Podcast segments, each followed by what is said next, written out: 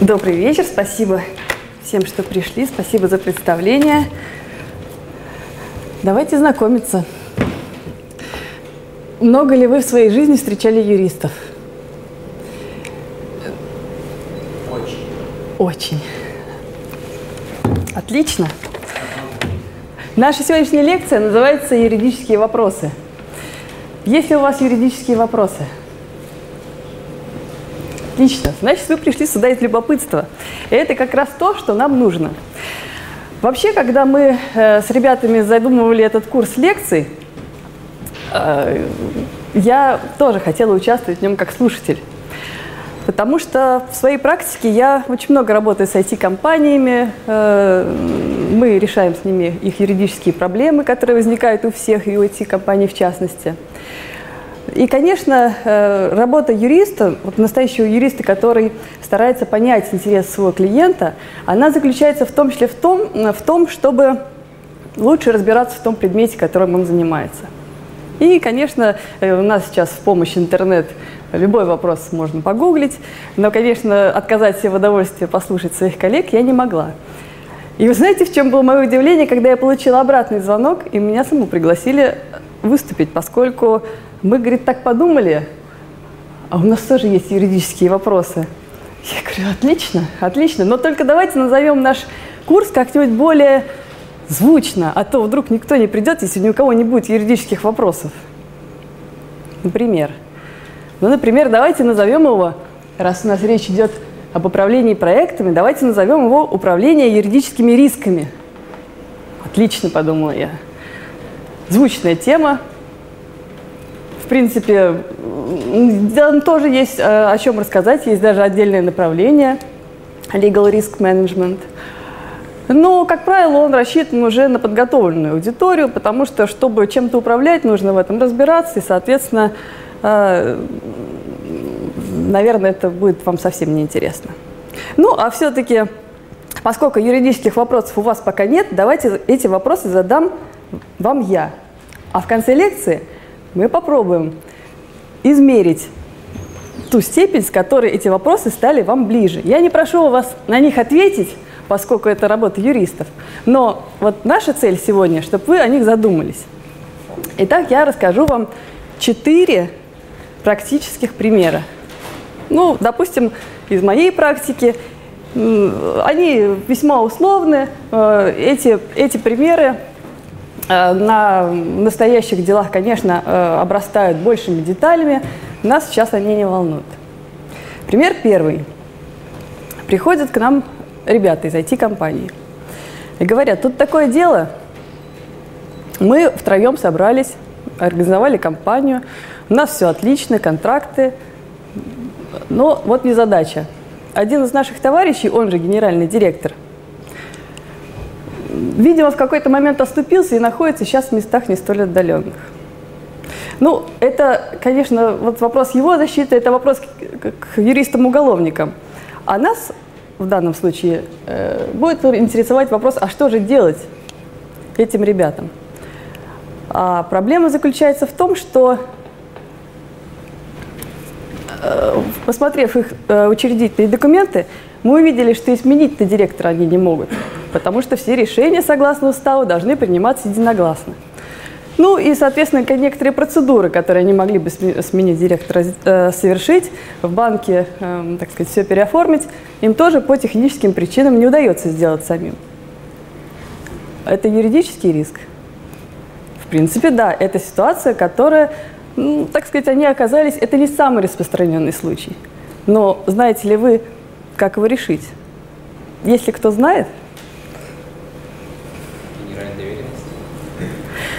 Да, генеральный директор, он же учредитель, э, лишен возможности принимать э, участие в деятельности компании, и деятельность компании просто остановилась. Поскольку что делает у нас генеральный директор? Ключевые решения принимает и директор, может быть, в компании есть и совет директоров, э, да, есть разные формы э, так называемых единоличных или коллегиальных исполнительных органов, которые совершенно верно вы сказали, принимают решения. Но вот в бытовом смысле что делает директор? Он подписывает документы, конечно, ему нужна его собственноручная подпись. А в некоторых случаях, чтобы некоторые сделки оформить, ему нужно еще исходить к нотариусу, который будет проверять его личность. И здесь, извините, э, если доверенности нет, если нет лица, э, которое было надлежащим образом уполномочено исполнять его обязанности, то все, вот, э, так сказать, все вопросы встали. Отлично. Назовем э, э, этот, эту задачку из области корпоративного права. Решать ее сейчас не будем, у нас всего час, мы, так сказать, давайте двигаться дальше. Пример следующий.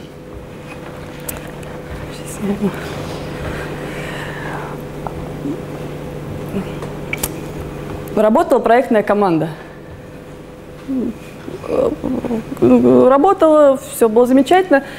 А потом часть команды в какой-то момент встала, ушла. Руководитель, э, менеджер проекта забрал своих ребят, прислал имейл или, или как-то иначе сообщил, что наши пути разошлись. Код я тоже, кстати, забрал. Он, кстати, принадлежит мне, потому что никаких документов я не подписывал. Привет, здорово, если что, то потом, так сказать, созвонимся, обсудим условия ваши действия? Плакать? Утонем в слезах. Да. Нет, это не наш путь. Он получал зарплату, да. Теперь давайте посмотрим на этот вопрос с точки зрения юридического риска. Вот если соизмерить э, ту зарплату, которую он получал, и те условно средства, которые он получит э, уже приняв решение уйти в самостоятельное плавание, он тоже на что-то рассчитывал, и, вероятно, этот инструмент воздействия на него может оказаться неэффективным. Он скажет, да, поставьте себе вашу зарплату. Ключевой вопрос, и сразу ответ на него. Никакие документы он не подписывал. Конечно, это утрированная ситуация. Что значит, никакие? Если он был, так, конечно, у него есть трудовой договор, и э, так сказать, все считали, что все замечательно. Но если позвать юриста и начать разбираться в этой ситуации, то может оказаться, что действительно тот стандартный договор, который с ним заключили, бог знает когда, совершенно типовой, который не раскрывал той трудовой функции, которую он выполнял в организации, абсолютно не отражает вот э, вообще те задачи, которые он должен был решать. И э, в гражданском праве есть такое правило – Э, между работником и работодателем. Если э, вы создаете что-то в пределах вашей трудовой функции, то да, исключительные права принадлежат вашему работодателю, он имеет на них права, вы, соответственно, получаете за это зарплату. Но если трудовой договор с реальными обстоятельствами не пересекаются, как, к сожалению, как еще какое-то время назад в большинстве IT-компаний – то возникает проблема, когда, так сказать, смекалистые и не очень чистые на руку работники, э, видимо, проконсультировавшись с кем-то, говорят, да, все, что я создал, создал принадлежит мне. И это э, не такая простая ситуация, как может показаться на первый взгляд, как в одну, как в другую сторону, если бы они уже оказались и перенести их в зал судебного заседания, то Э, в принципе, это не совсем, не совсем патовая ситуация. Но если работодатель действительно оказался в какой-то, ну, самый неожиданный момент, и от него ушла команда, то это вопрос к чему? Это вопрос к оформлению внутренних документов. Это вопрос к внутреннему порядку в организации – Сейчас я вам скажу, что большинство IT-компаний все больше и больше приходят именно к, к вопросу необходимости упорядочения своих внутренних документов. И если кто-нибудь из вас э, уже устраивался на работу, есть такие? Отлично. А вы читали, что подписывали? Еще лучше. А другие, наверное, не читали, да? Всегда читайте то, что подписываете. Это поможет вам в жизни очень сильно. Не только, кстати говоря, с юридическими вопросами. Ну да ладно. Э, вторую задачку мы озвучили. Давайте третью.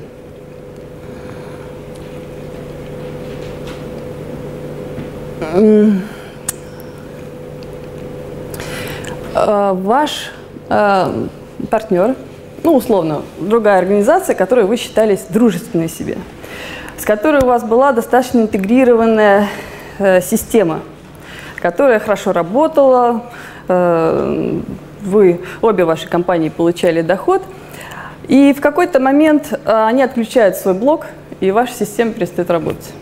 Вы в панике, ваши клиенты в панике, ваша служба поддержки –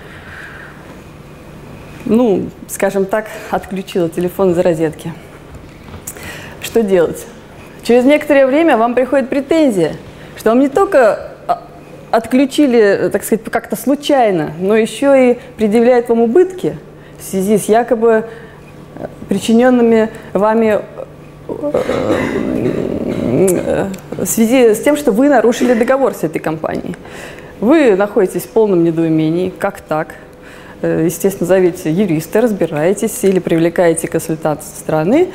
И оказывается, что э, тот проект, который начинался несколько лет назад, по которому были ну, достаточно прилично оформлены документы, он со временем перерос уже в новый проект – Э, по старой памяти э, никакие документы уже не подписывались. В общем-то, никакой обязанности юридической, формально прописанной со стороны той организации на предоставление вам эм, их системы у них нету. Ну, а вот это требование о возмещении убытков, как правило, это ну, обычная, так сказать, форма недовольства, когда э, одна компания считает, что она там недополучает прибыли, такие совместные проекты прекращаются.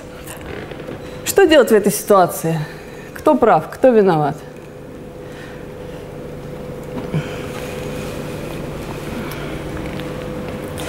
Ну вот я согласна с вашим молча молчанием, потому что в данной ситуации очень сложно так на вскидку сказать, э, кто окажется прав в этой ситуации. Но об этом мы, как договорились, мы поговорим в конце занятия. И, наконец, третий вопрос, поскольку как раз вот Маргарита, э, наверное, этот вопрос будет вам близок, потому что вы занимались пиаром. Э, пиар ведь штука такая. Чем, можно так сказать выражаться, забористее да, рекламный слоган, тем лучше. И иногда действительно реклама и вообще политика компании бывает настолько успешной, что это приносит свои плоды – и не всегда конкуренты остаются этим довольны. И вот вы, ничего не подозревая, так сказать, получаете предпис предписание Федеральной антимонопольной службы. Это страшный и опасный государственный орган, который следит за соблюдением добросовестной конкуренции на рынке. Соответственно, то лицо, которое обратилось к ним с жалобой, расписало на 10 страницах Почему ваша рекламная ролик, объявление, вот ваш, ваш продукт, почему он не соответствует закону, почему вы якобы в связи с ним э, получили преимущество, ну и так далее. Вот по пунктам разложили э, против вас э, такие аргументы, которые вам даже, так сказать, на скидку не сразу и пришли. Что делать? Игнорировать? Юриста вызывать. Юриста раньше надо было вызывать. Когда, когда писали, когда, когда макеты составляли. Конечно, конечно. Тут уже один юрист не поможет. Тут можно и лингвистическую экспертизу заказывать, текст проверять.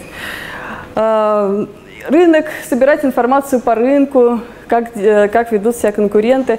Да и цифры перепроверять, э, соответствуют ли действительности те данные, которые вам предъявляют. То есть э, в каждом таком случае да, к вопросу нужно подходить комплексно.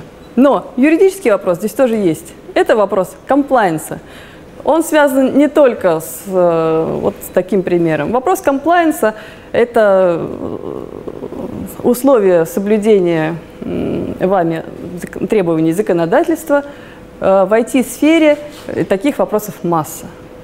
Например, сейчас э, всех, все наши умы будоражат недавно введенный в, Европейском, в Европейском Союзе GDPR. Страшный зверь, который э, грозит, несоблюдение которого грозит компаниям огромным штрафом. Когда в документах вы видите сумму миллион евро, тут действительно есть о чем задуматься. Но в данной ситуации вопрос отягощается еще и тем, что э, GDPR в Европе, мы здесь, но интернет-то, он везде. И вот я хотела бы начать сегодняшнюю лекцию а, с, вот с такого слайда.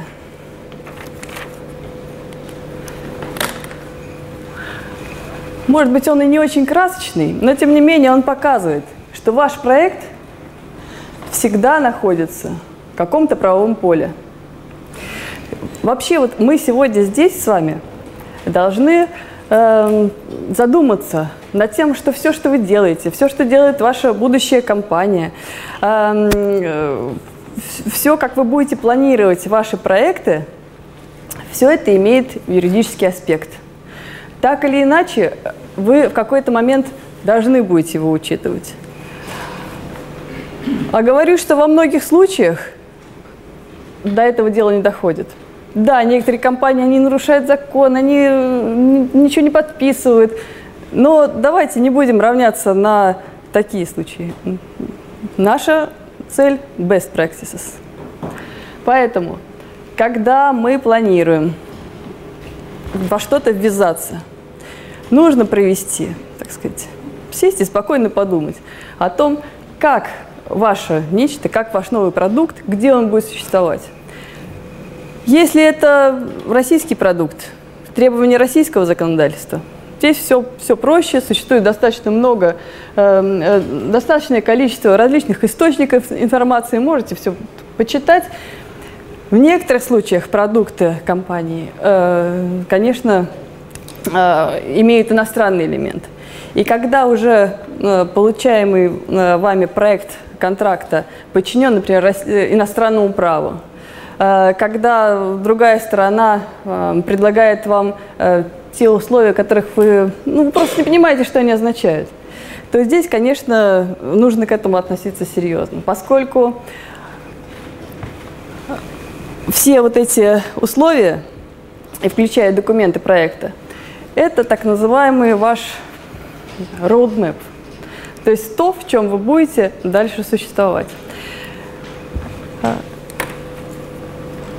существует, существуют различные версии по поводу э, российского и иностранного права.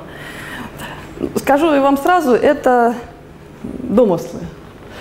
Говорить, что где-то есть больше преимуществ, э, что-то э, лучше работает, ну, на конкретном примере можно это разбирать, но такие общие фразы не несут в себе никакого смысла. Э, единственное, что можно э, себе позволить, э, это использовать иностранное право, если один из субъектов ваш иностранный. Если вам просто в принципе захотелось, так сказать, ваши, например, ваши партнеры приехали из-за рубежа, привезли с собой да, сейчас, секунду, шаблоны договоров, которые кажутся им очень э, успешными, и вы говорите, давайте вот иностранное право. Да, вопрос. Девушка, вы можете я не могу воспринимать информацию. Отлично. Еще сделать. Ой-ой-ой. А может быть, вы мне поможете? Экранчик, к сожалению, не делается никак. Я, по-моему, коснулся и после этого он приблизился. А, давайте Это, волш... это волшебное прикосновение. Видимо, да. Так. Вернулась? Супер. Давайте ага. тогда так оставим, просто да. не, не, не увеличивайте. Ага. Так, по поводу, по поводу иностранного права. Мы э, не должны долго задерживаться на этом вопросе. Я, как вижу, девушки, их не очень заинтересовал вопрос иностранного права, но да ладно. выбор места разрешения споров куда более интересный вопрос.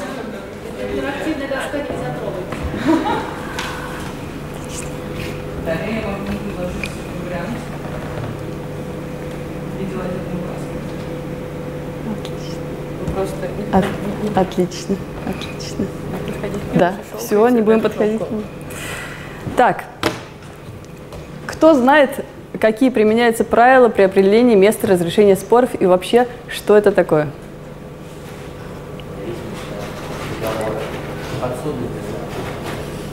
Отлично, отлично.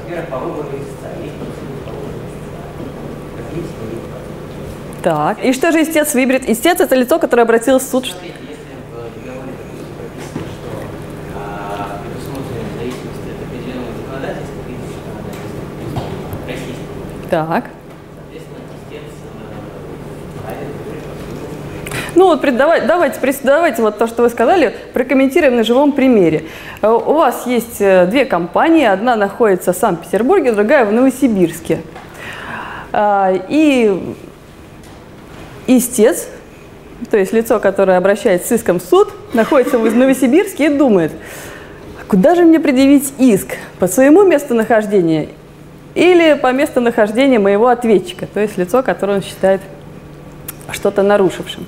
Ну, я думаю, что в 99% случаев он выберет э, суд, который ближе ему территориально и, и окажется неправ, потому что по российскому законодательству как раз общим правилом в защиту, эм, так сказать, принципа баланса интересов э, иск подается по местонахождению ответчика.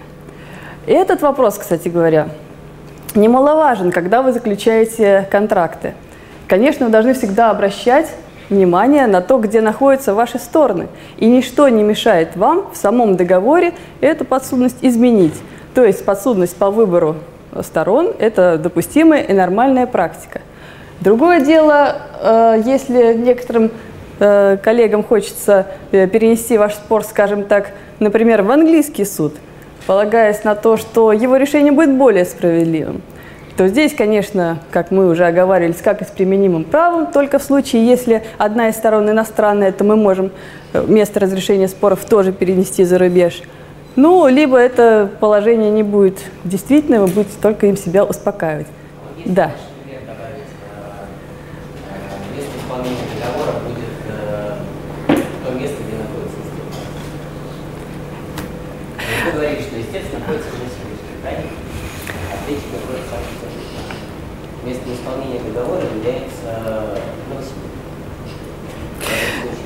Э, Значит, в таком случае это как раз одна из возможных формулировок э, так называемой договорной подсудности, то есть арбитражной оговорки, когда вы добровольно, когда у вас еще нет никакого спора, согласовали, где вы будете решать эт- эти споры. Э, Поэтому в этом нет ничего э, ничего противозаконного, лишь бы, э, лишь бы это было сформулировано э, ясно, поскольку исполнение договора, как его считать? Э, Если это речь идет о купле-продаже в магазине, ну, здесь все очевидно. А если речь идет, например, по создании э, проекта, где задействованы команды, которые сидят в разных регионах, и в какой момент э, произошло исполнение, здесь этот вопрос, конечно, нужно анализировать. Что касается всевозможных формулировок, вот, когда стороны пытаются что-то обойти, э, то, ну, конечно, то есть практика э, отличается разнообразием. Вот недавно я как раз э, читала договор, там стороны вообще э, написали интересно. Будет применяться право, в случае нарушения условий договора будет применяться право не нарушившей стороны. Это вообще какой-то тупик юридический. Каждая сторона в любом споре считает себя правой. И, и когда они придут в суд, вот, вот с таким вот, э, ну, конечно, им вернут исковое, и, вот, и, э, и скажут, что, так сказать, э, разбирайтесь, э, точнее, разбираться никто не будет, подавайте по месту нахождения ответчика. Поэтому вот такие вопросы – это юридические нюансы, да, давайте не будем на них останавливаться.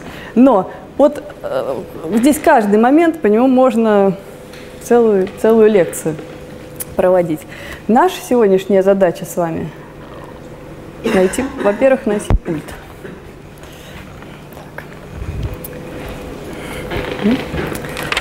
Вы, главное, помните про четыре вопроса, про четыре задачи.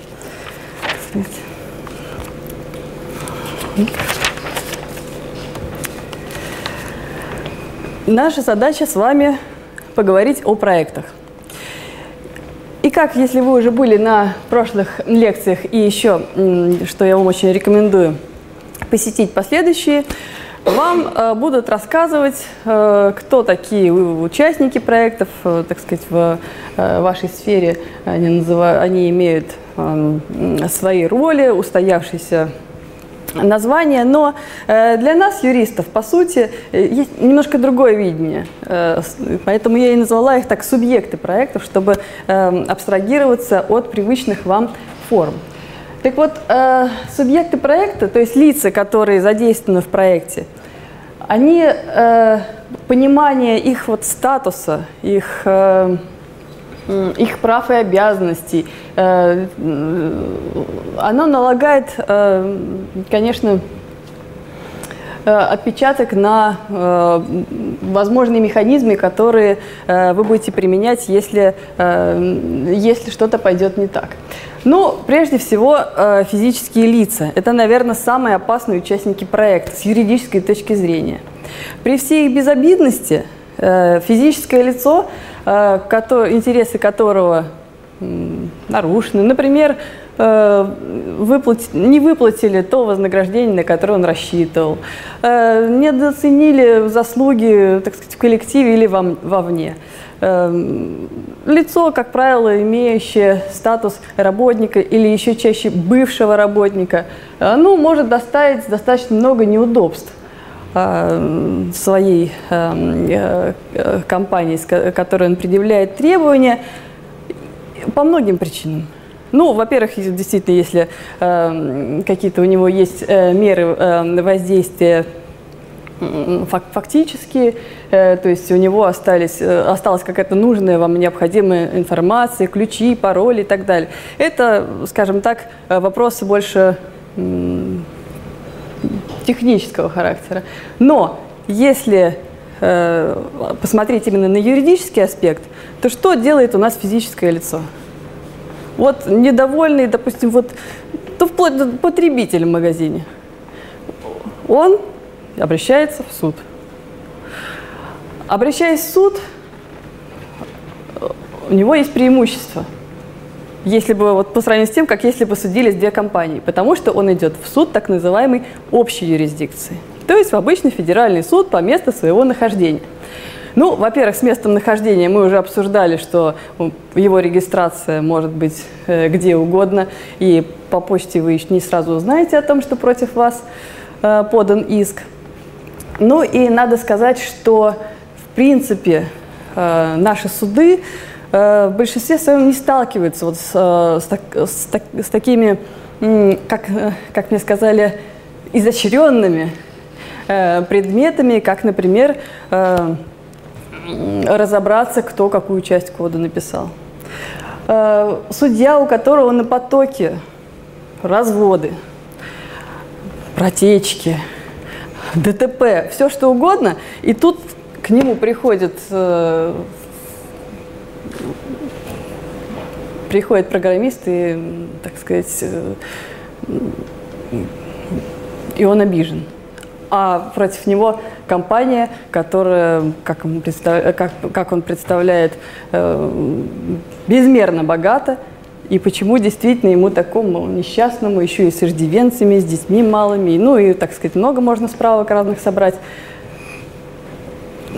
Надо признать, что несмотря на то, что э, так сказать, состязательность процесса и все, призна... и все основные принципы, они также действуют в наших федеральных судьях, но все-таки баланс, как я сказала уже, в пользу физического лица, поэтому для компании э, это, это риск, это проблема.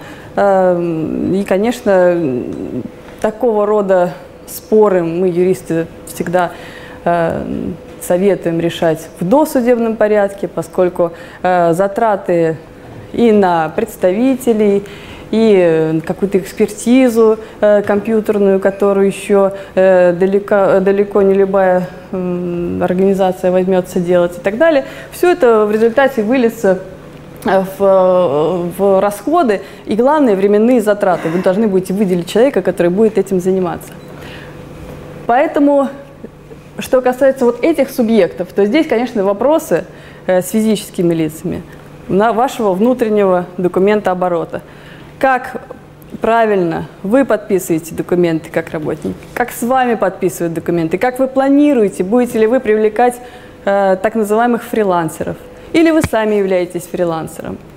Все эти вопросы в дальнейшем могут иметь юридическое значение. Сможем ли мы с вами найти какие-то быстрые решения в данную минуту? Такое решение у меня есть. Я всем вам хотела бы посоветовать. Всегда – несмотря на любую нехватку времени, сил и так далее, читать то, что вы подписываете. Уверяю вас, ничего сложного с вашим IQ. Прочтение юридических документов нет. Я, надо сказать, вот жалко, конечно, что записывается лекция, но вот э, даже будучи юристом, э, обновляя программное обеспечение, но не читаю я положения, которые э, там прописано. Нет у меня времени, но я оцениваю риски. Я, у меня нет выбора. Я либо хочу им пользоваться, соглашаюсь, либо оно не работает. Нет, но совсем хитрые люди, конечно, отказываются от обновлений, э, вот, но некоторые, некоторые компании не позволяют это, это делать. Но в вашем-то случае, когда вы подписываете юридические документы, вы подписываете их для себя, в своих интересах. Поэтому тут, когда потом приходите к юристам и говорите, вот у меня здесь так написано, но, но это все было не так. Ну тут любой человек тут разведет руками. Увы. Что касается юридических лиц, компаний, то здесь, конечно, все так сказать, повеселее. Существует, э, существует специальная, специ, специализированная, скажем так, э, в системе судов э, ветвь судебная, которая называется арбитражные суды, где рассматриваются споры между компаниями. Там, как, как правило, участвуют представители Сейчас э, вот уже второе чтение э, прошел законопроект, который вообще предлагает допустить в суды только адвокатов или лиц, имеющих высшее образование. Ну, так сказать.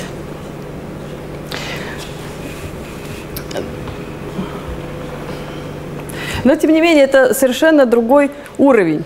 Если э, вы э, в своих проектах доросли уже э, до компаний, Э, то э, поверьте мне, э, как только вы зарегистрировали свое юридическое лицо, пусть, пусть у него минимальный уставной капитал, пусть у него минимальное количество сотрудников или вы там практически один, неважно.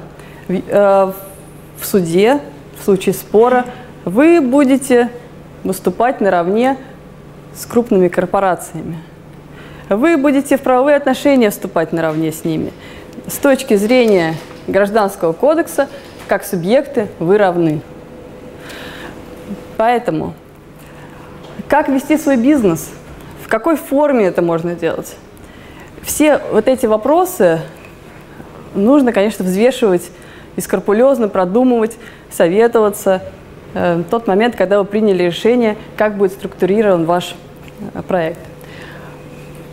Следующий аспект мы уже затронули – Э, вопросы работника и работодатель. Это, что называется, проект внутри вашего проекта, ваше внутреннее взаимодействие.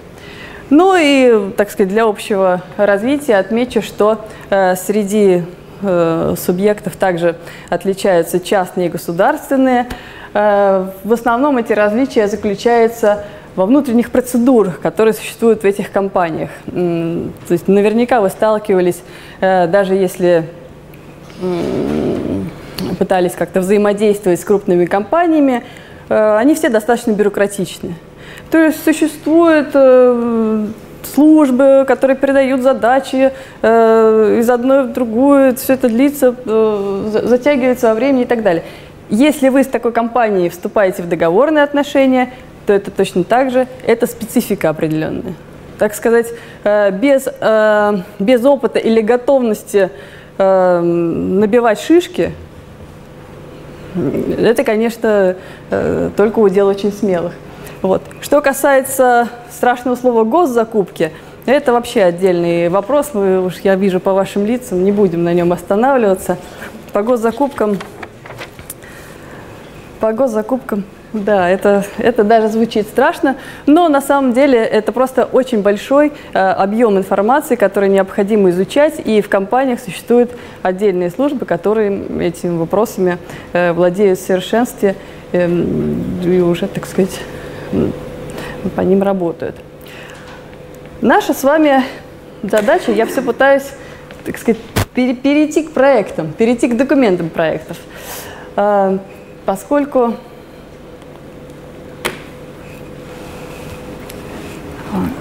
поскольку в вашем понимании документы проекта это что, кстати говоря, в вашем понимании документы проекта? Это акт выполненных работ. И, ну, то есть он еще закрытый бывает, да, когда ты просто перечисляешь выполненные работы. А, то есть, ну, как это получается? Типа отправляем заказчику три документа. Так. Два он один подписывает и возвращает нам подписки. А один остается у него. Так, согласна. Это документ проекта. Ну, он у меня обозначен в самом низу. Знаете почему? Потому что им все заканчивается. А когда все начинается? Начинается все по-разному. Но, как правило, все начинается с того, что кому-то что-то нужно. Вы понимаете, что вы это сделать можете, начинаете взаимодействовать с этой компанией. Взаимодействовать можно по-разному. Можно сходить в бар и обсудить. Это очень эффективный способ взаимодействия. Так многие хорошие проекты начинались. Но в этом и опасность, что они могут там и закончиться, ничем, ни во что не воплотившись. Потому что отнесем это к предварительным документам проекта. Все ваши договоренности должны быть зафиксированы. Как только вы начнете фиксировать их на бумаге, составлять для себя понимание и видение вашего проекта, он начнет для вас матери материализовываться. Поскольку в нашем э, государстве длительное время ну, так сказать, отсутствовал вот этот вот э, бизнес, бизнес как таковой. А когда он резко вошел в нашу жизнь инструментов, инструменты прошлые не могли пригодиться, конечно, мы заимствовали э, многие вещи из э, иностранных юрисдикций. Даже сейчас, сколько времени прошло, так и называют по аббревиатурам. Например, letter of intent – или Memorandum of Understanding. Документы, которые могут иметь совершенно произвольную форму. При этом, судя по названиям, они выполняют определенную задачу. То есть вы встретились, обсудили, и что вы сделали? Зафиксировали требования. Зафиксировали. Ну почему же сразу требования? За... Намерение, намерение, да, совершенно верно. В эти намерения могут входить и требования к продукту со стороны вашего заказчика. С вашей стороны что вы можете предложить? Коммерческие условия, совершенно верно. Сроки, сколько времени вам потребуется на это.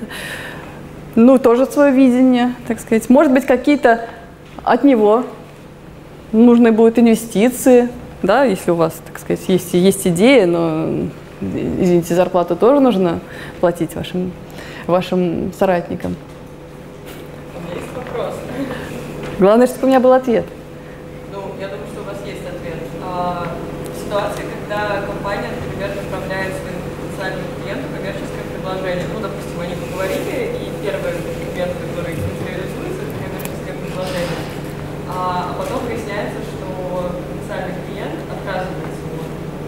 взаимоотношений с нашей условной компанией и начинает работать с другой, но при этом... Все хорошие идеи ему понравились. Да, но при этом, да, и, идеи... и плавно перетекли в другой проект.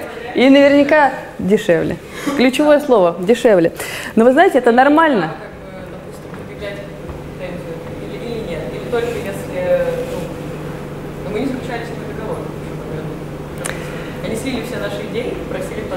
Отлично, отлично. Вот вы сразу вот задали вопрос и сразу проблем. Давайте сейчас с ними разбираться.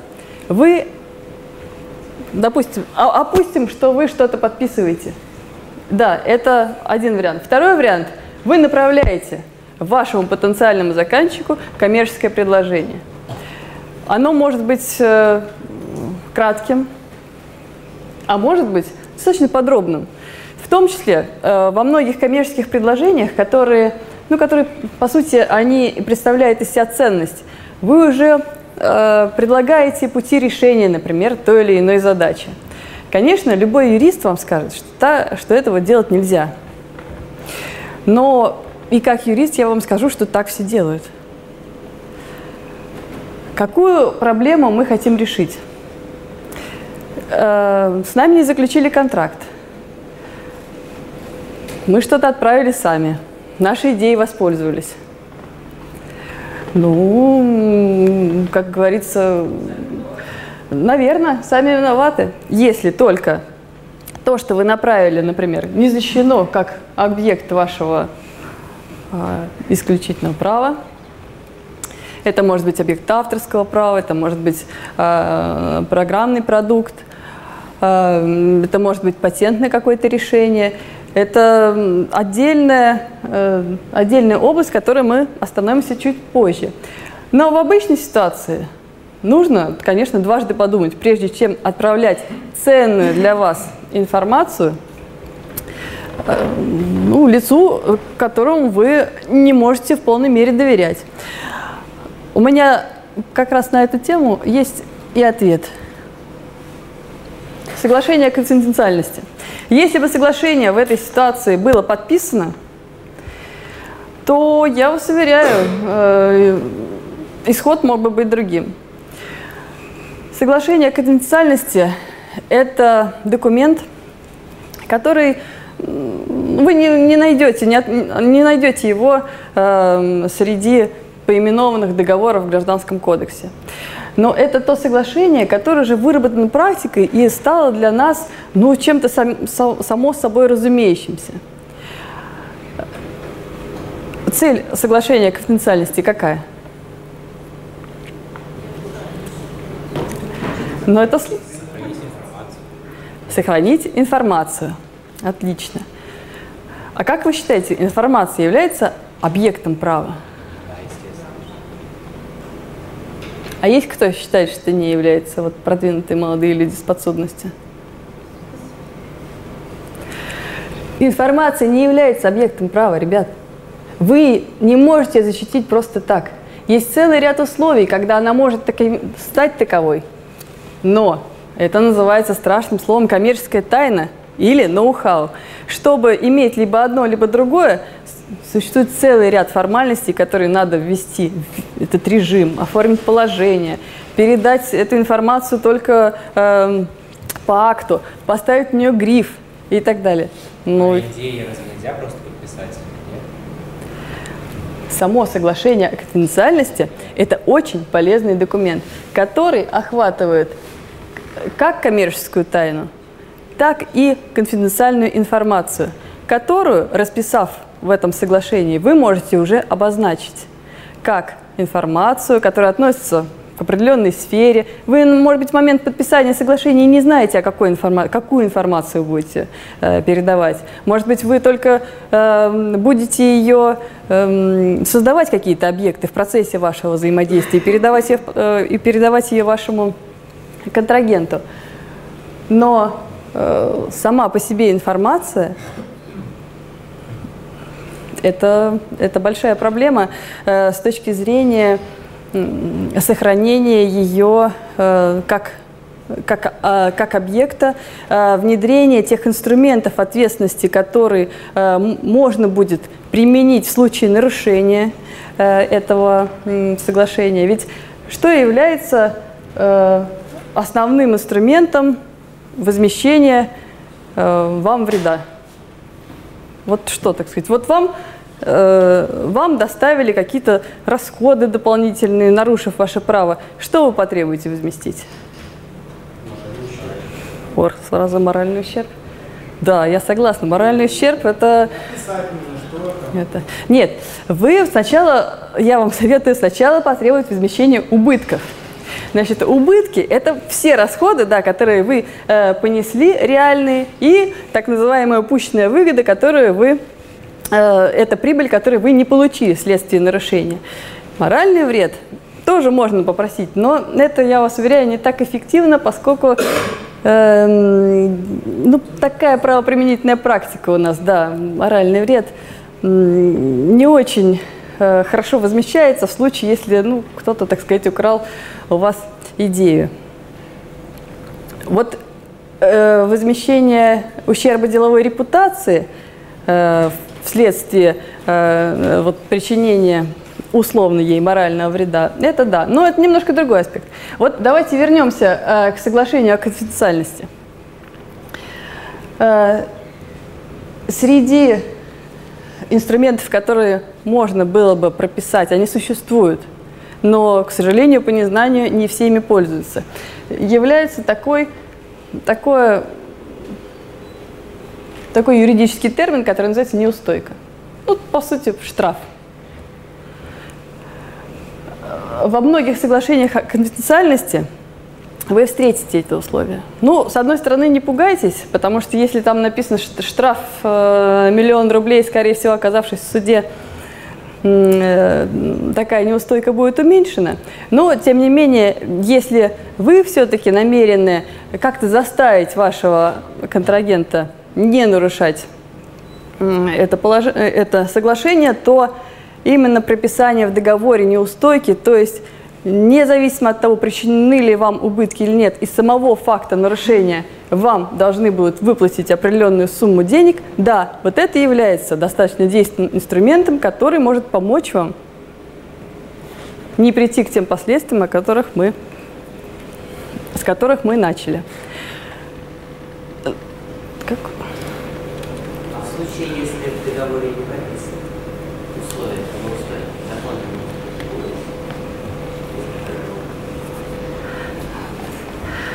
Хороший вопрос. Вы имеете в виду... Э... Договоре не прописаны условия Могу ли я применить э, нормы права? Законные условия.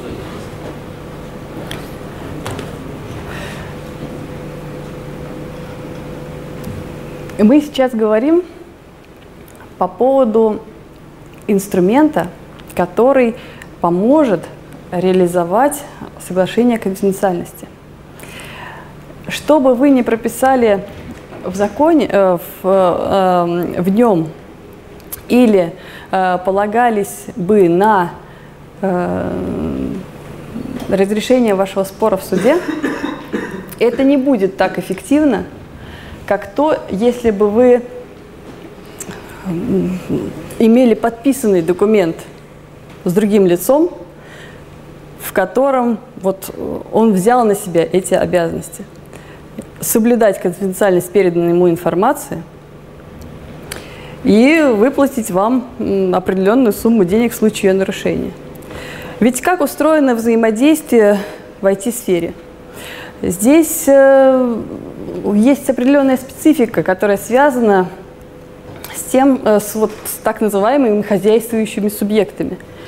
Э, здесь э, надо учитывать так, значимость такого, такого критерия, ну или не критерия, или такого понятия, как репутация.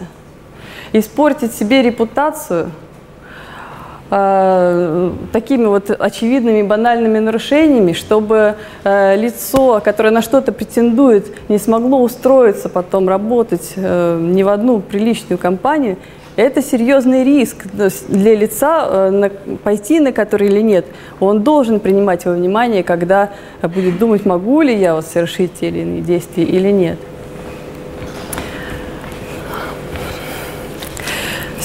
С точки зрения документов проекта, давайте мы чуть-чуть вернемся назад. Вот, и не будем останавливаться на них долго, но все-таки у вас должна закрепиться картина после того, как мы договорились о наших условиях, мы переходим к самому основному элементу нашего проекта, заключению договора. И здесь, если вы уже были на, на лекции по, например, Agile, кто был? Отлично. И даже можете вспомнить манифест?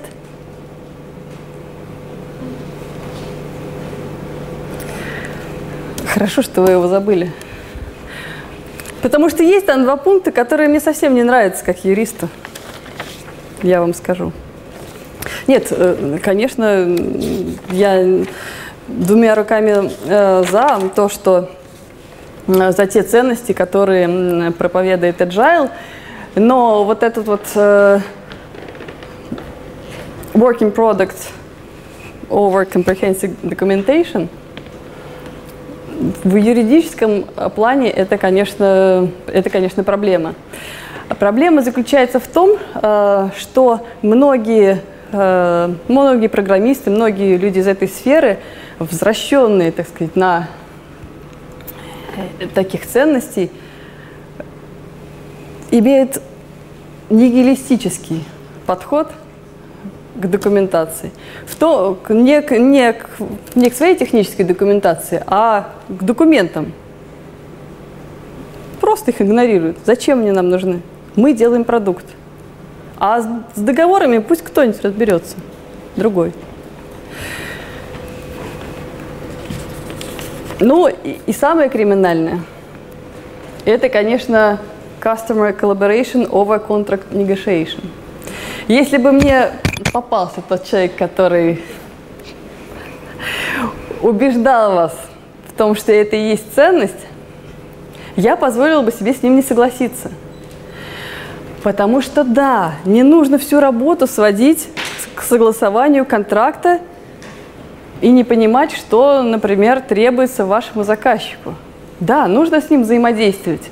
Но позвольте, если у вас договор заключен на одни условия, на один продукт, прописаны в техническом задании э, те задачи, которые он должен выполнять, результаты, к которым вы должны прийти.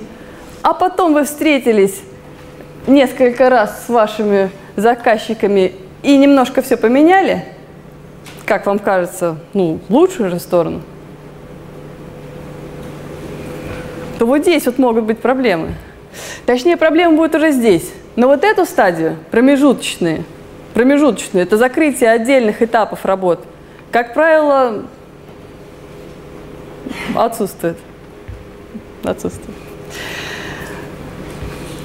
Значит, по поводу изменяющих, дополняющих документов. Это обиженный элемент всех вот этих правовых конструкций. Обиженный, ну почему?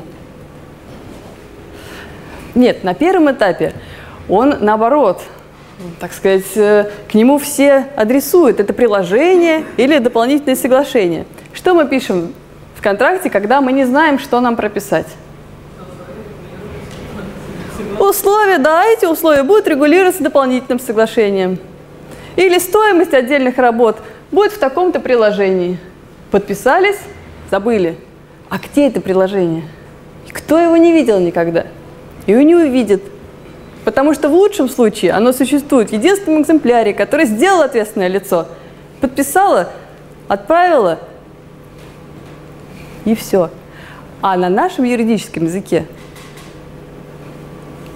любые документы, которые изменяют, дополняют контракт, они являются неотъемлемой частью. И, соответственно, должны быть совершены в той же форме, подписаны теми же лицами и так далее. Вот на эти детали, когда мы сказали, читайте документы, точно так же нужно обращать внимание. нет или почти никогда не бывает каких-то никчемных приложений.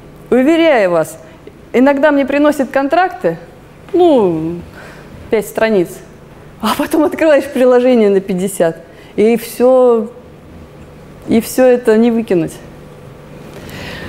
Поэтому э, по документам мы относимся к этому внимательно.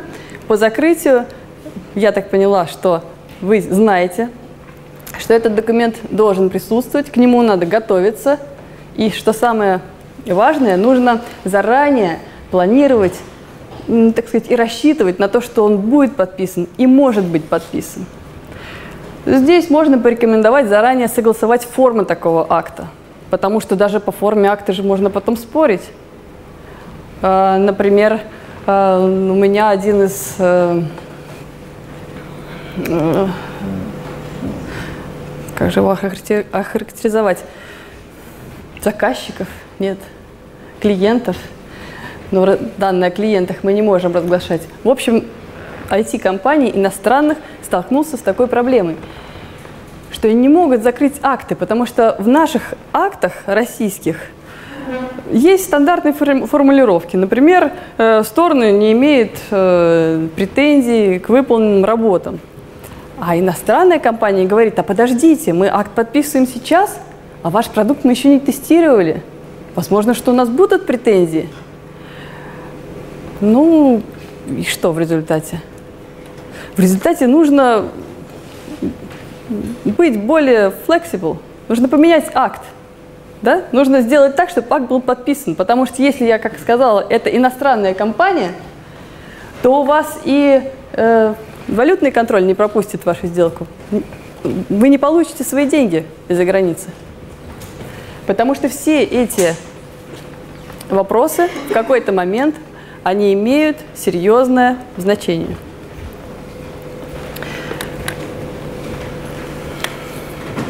Значит, что касается тех вопросов, которые мы с вами должны планировать когда мы ввязываемся в какой-то проект. Как я говорила уже, что отношения между субъектами накладывают отпечаток э, на те инструменты и как это будет реализовываться, ваше взаимодействие, то есть это вопросы команды в прямом и переносном смысле. Э, сюда же к вопросу команды, поскольку это такой э, фактор взаимодействия, можно отнести и Э, особенности, кто будет являться вашим потребителем, кто является вашим заказчиком. Э,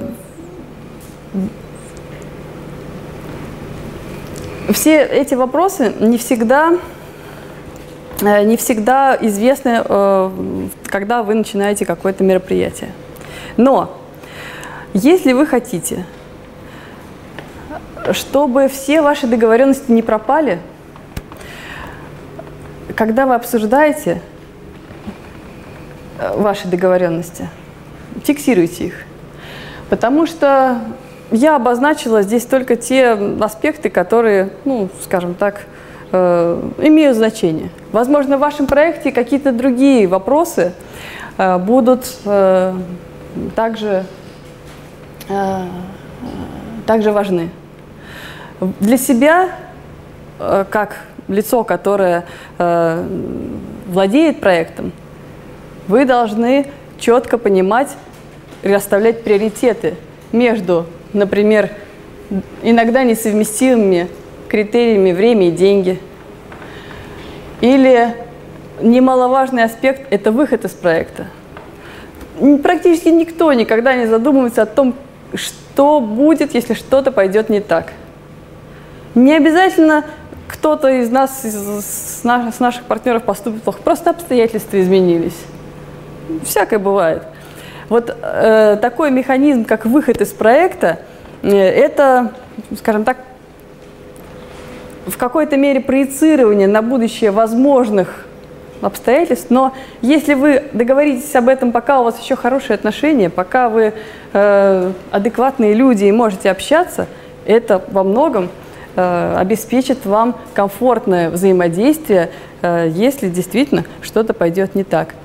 Ну, и результаты. Ради чего вы проект свой замышляете? Иногда ради денег, но не всегда. Э, для себя нужно сформулировать, что будет действительно ценно в вашем проекте. И исходя из этого, например, вы, э, я вот занимаюсь интеллектуальной собственностью, поэтому э, вопросы создания, как мы называем это, результатов интеллектуальной деятельности, то есть то, во что воплощаются ваши идеи, как это сохранить, обеспечить и так далее, эти вопросы нужно задавать, что вы хотите получить в итоге. И тогда уже планировать э, свой, э, свое сотрудничество таким образом, чтобы прийти к тем результатам, которые вы ожидаете. Ну, если на этапе, если на этапе э, планирования ваших проектов вы привлекли юриста, то, наверное, вам повезло, с одной стороны. Хотя существует много мнений, что юристы все портят. Есть такие? Какие, какие вы прекрасные. Нет, вы что, вы выйти хотите? Или вы просто так руки подняли? Совершенно верно. Совершенно верно. Вот э, за свою практику иногда я встречала действительно юристов, которые не очень. Но то, что вы сказали, что вы должны разбираться во всех вопросах самостоятельно, это сто процентов верно. Другое дело, с какой глубиной, как поставить вопросы, и дальше, да, давайте на аутсорс то, что вам уже э, требует уже конкретных ответов, выверенных и четких.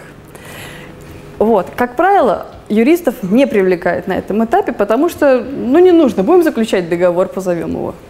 И что происходит на практике? Юрист получает уже проект договора. Ну и, честно говоря, он не всегда понимает, а зачем там те или иные положения. Иногда юристу ставят задачи проверить договор на соответствие требованиям законодательства. Но это отличная задача с точки зрения того, что, да, ваш договор не будет противоречить законодательству в итоге. Но будет ли он отвечать вашим интересам? И действительно, э, вот за теми хитрыми формулировками будут именно м, то, что вы, о чем вы договаривались с вашими партнерами. Надо сказать, что у юристов существует своя матрица, как они смотрят документы. Она не так и плоха, вы тоже можете ей воспользоваться. Я выделила здесь те э, аспекты, которые, ну, скажем так, хотя бы нужно проверить. Давайте быстренько пробежимся. Во-первых, любой договор должен быть, должен иметь сколько? Две стороны. Но иногда договоры бывают трехсторонними и так далее. Неважно. Эти стороны, как минимум, лица, которые подписывают договор, должны иметь полномочия. Пробегитесь. Существует ли эта компания? А вдруг она уже ликвидирована? Тот ли это директор? Это очень легко проверить по сайту налог.ру. Проверь своего контрагента, пожалуйста актуальная информация, кто директор. Такие простые шаги отсекают множество проблем в будущем. Документы должны быть подписаны.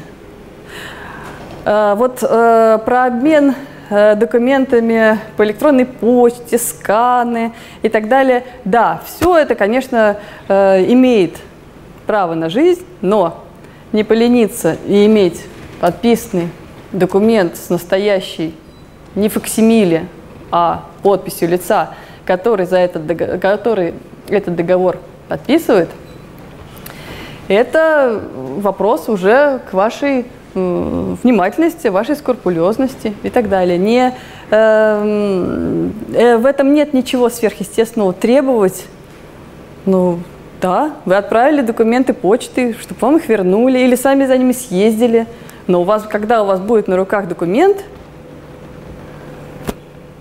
вы всегда можете на него сослаться. А когда у вас в памяти остался, осталось нечто, что вы, как вам казалось, подписывали, то это... Сейчас вот есть ЕЦП, например, насколько вы все равно советуете, если, к примеру, подписанный документ электронной цифровой подписью, все равно все-таки иметь аналоговый. Нет, э, я вам скажу, что электронная цифровая подпись, она, конечно, приравнена к подписи, которую э, вы поставите ручкой, но у кого она есть?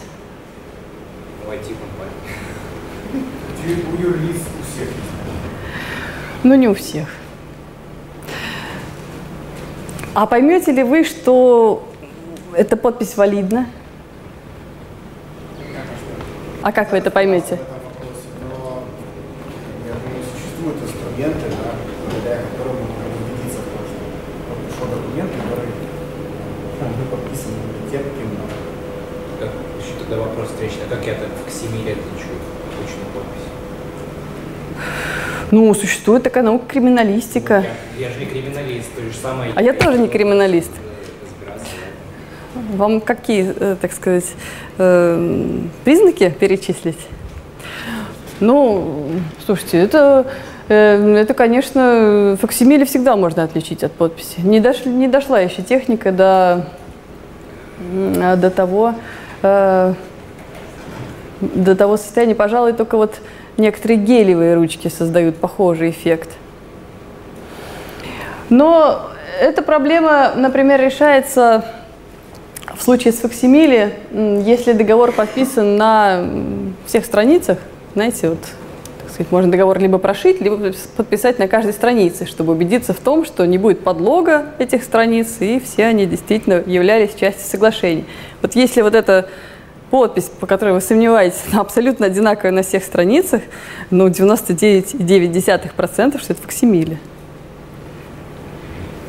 Но не будем останавливаться на этом слишком долго. Форма договора точно так же. Письменная форма – это, это, это залог э, так сказать, его действительности. Э, естественно, что сложно представить, если кто-то предлагает вам заключить договор в устной форме, но ведь требования законодательства о письменной форме применяется только в случае, если этот договор заключается между юридическими лицами или одним из, одной из сторон является юридическое лицо. Э, в отношениях между физическими лицами возможно устный договор. Но я вас умоляю. По поводу предмета договора.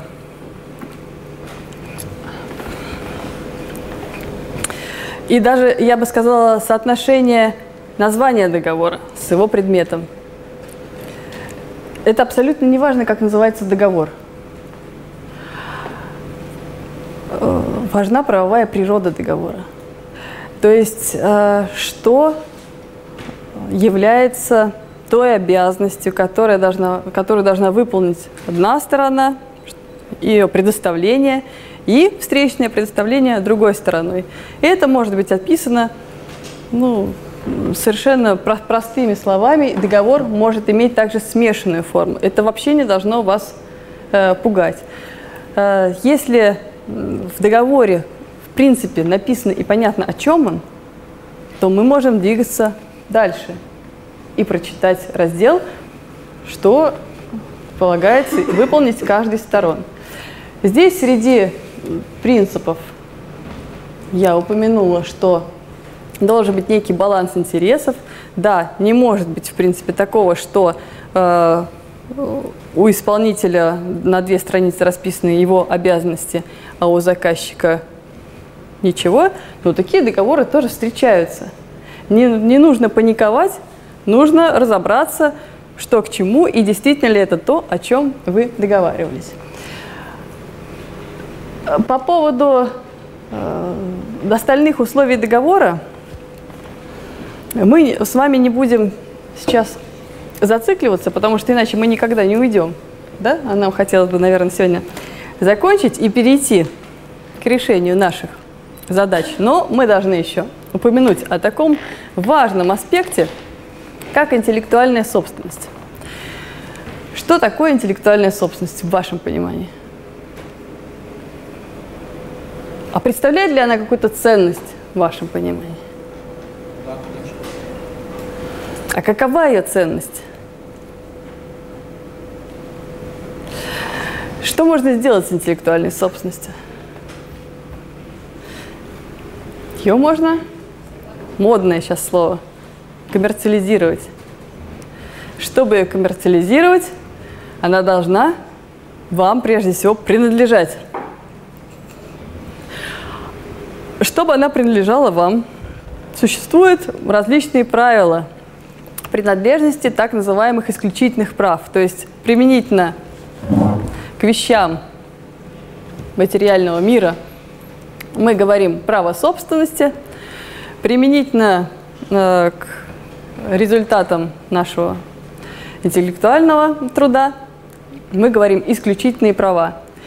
То есть лицо, которое э, создает какой-то объект, например, программный продукт, он априори, являясь действительно ее автором, наделен целым комплексом прав.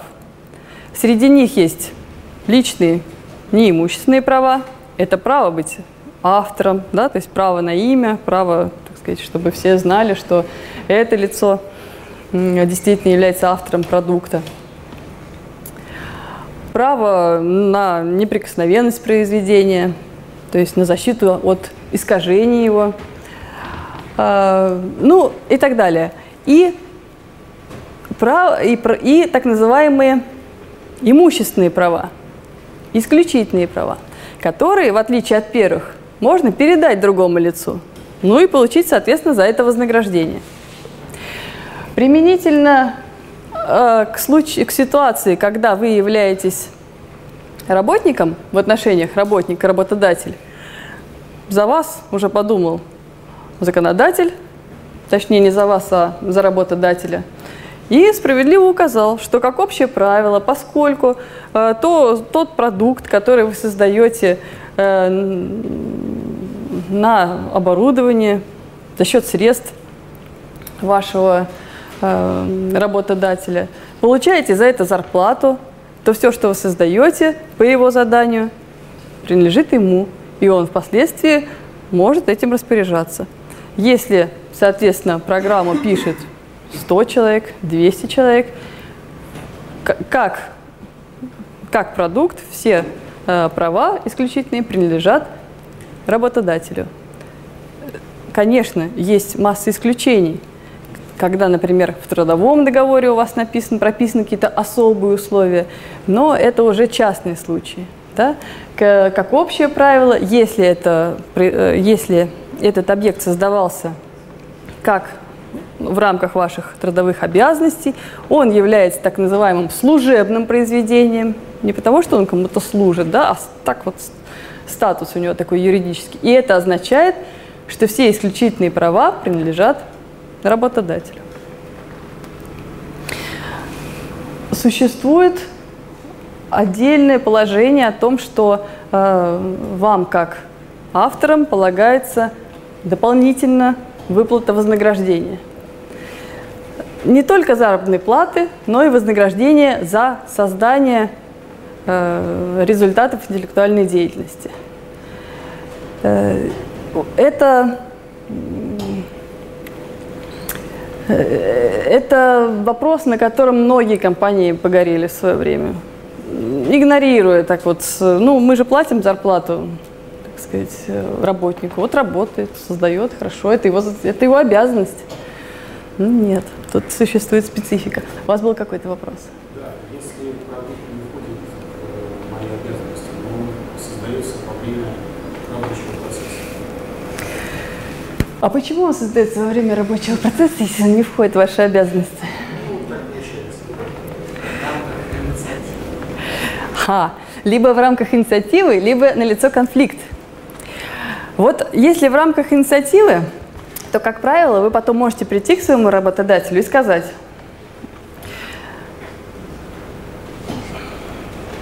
дорогой, любимый работодатель, я создал такой замечательный продукт.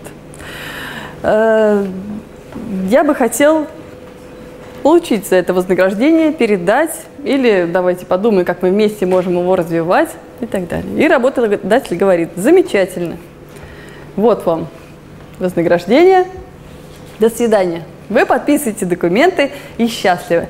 Но юристы таких э, не узнают даже, конечно, в ситуациях, потому что, как правило, все происходит несколько иначе. Работодатель говорит, что неважно, что это инициатива, мое оборудование. Э, но в течение какого-то периода э, суды тоже не знали, как в этой ситуации какую-то однозначную практику выработать не могли. Но скажу я вам, что работодатели сейчас тоже поумнели.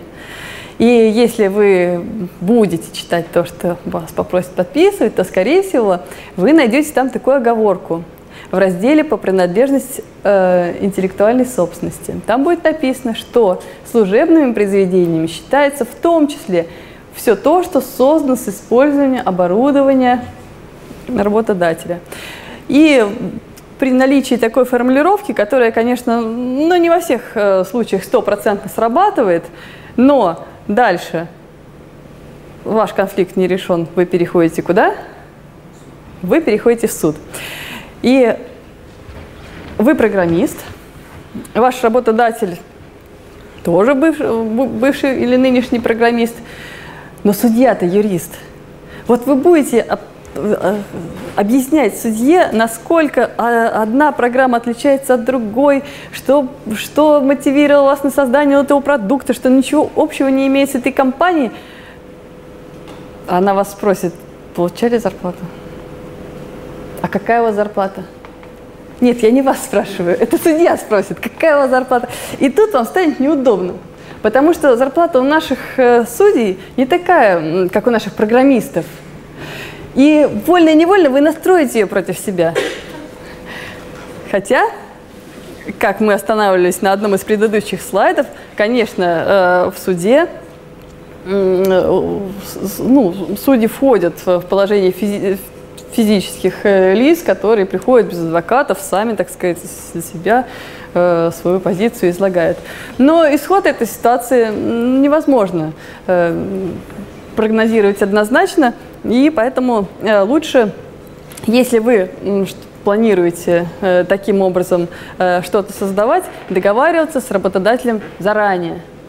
Когда он еще не знает, можете ли вы это создать, не можете, вы приходите и говорите, у меня есть такая-то идея, я могу ее развивать, но в дальнейшем мы будем, допустим, делить прибыль от этого продукта или какие-то другие бонусы у вас будут появляться.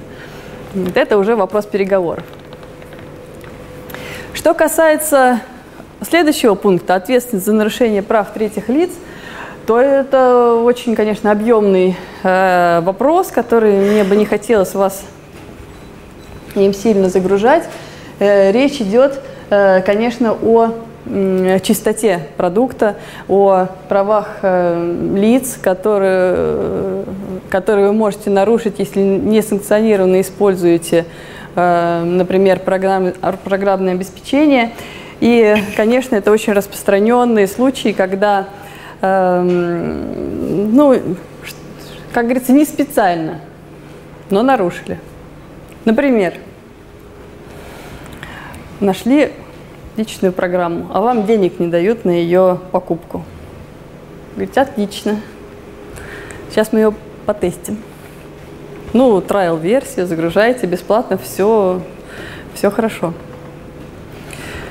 Месяц проходит, ваша лицензия прекращается. Ну, ваш работодатель как-то так и не реагирует на то, что э, надо бы купить а у вас уже планы на нее, на ее использование, вам нравится функционал, и, и вы даже ненароком нашли ключ в интернете, чтобы уже не трайл-версии использовать, а полноразмерную, там и функционал побольше.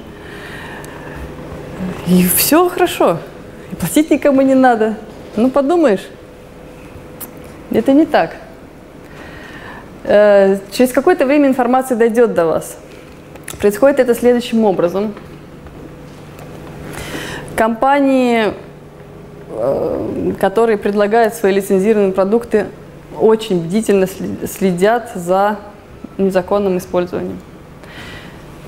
И, естественно, они направят э, письмо претензии не вам, а вашему работодателю.